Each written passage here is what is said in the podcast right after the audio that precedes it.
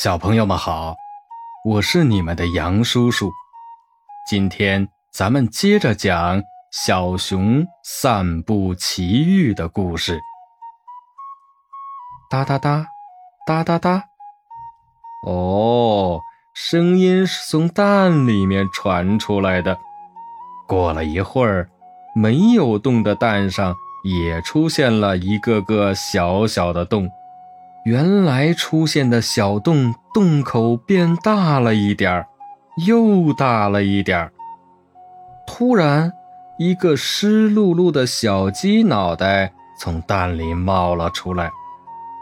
小鸡转动着黑黑亮亮的小眼睛，浑身一用力，咔嚓一声，蛋壳破成了两半。小鸡晃晃脑袋。扑打扑打翅膀，骄傲地从蛋壳里走了出来。他好奇地瞪着眼睛，跟小熊打招呼：“嘿，你好，这里真温暖呀！”太神奇了，小熊都看呆了。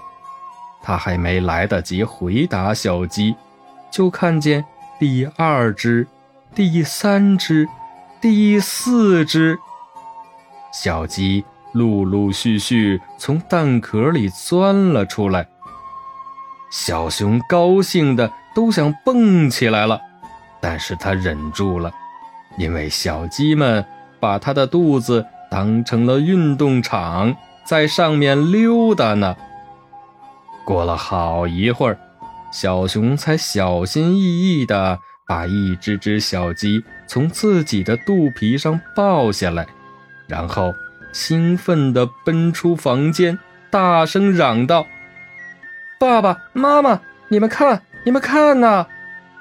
在他身后紧跟着一群金灿灿、毛茸茸的鸡宝宝。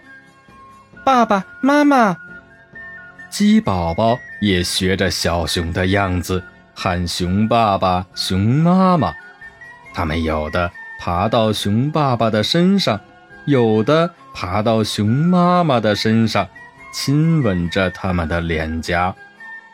熊妈妈笑着纠正鸡宝宝的话说：“对不起，孩子们，我们是小熊的爸爸妈妈，你们的爸爸妈妈长着一双翅膀呢。”对对。还长着硬硬的、尖尖的嘴巴，熊爸爸补充说：“等天亮了，我带你们去找你们的爸爸妈妈。”第二天早晨，熊爸爸一打开门，鸡妈妈就已经在狗伯伯的陪同下来到了小熊的家门口。你们怎么知道小鸡在我家呢？熊爸爸问道。狗伯伯说：“嘿嘿，我早就闻到你家有小鸡的味道了。”小朋友们，你们听了这个故事，有什么想说的吗？